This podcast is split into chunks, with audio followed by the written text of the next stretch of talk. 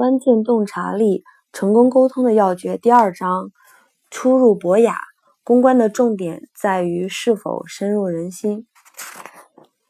一九五七年七月一日，我喜气洋洋地跨入位于曼哈顿的博雅办公室。当时我认为自己兴许会在这里待上一两年，然后跳槽到一家大公司。没料到这一待就是四十五年，就像坐过山车一样，根本停不下来。但所幸是飞起来了，而且百分之九十的时间是扶摇直上的。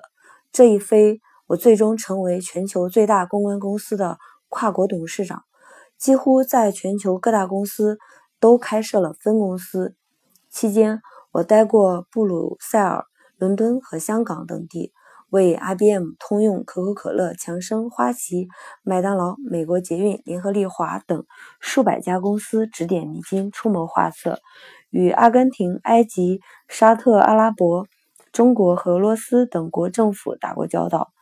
这期间，我见证了公关的剧烈变迁，当然，其中也有我的绵薄之力，取得了我入行第一天连最热情的鼓吹者也不曾料到的成就。当时，民众对“公共关系”一词还很陌生。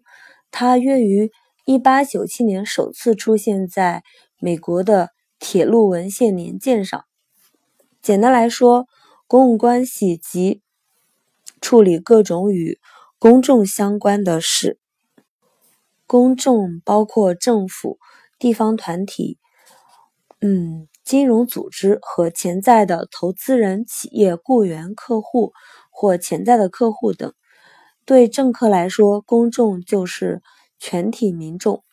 公关的应用和意义并不存在新意，其重点不在公关之名，而在于是否深入人心。古往今来，公关凭的就是人们的直觉。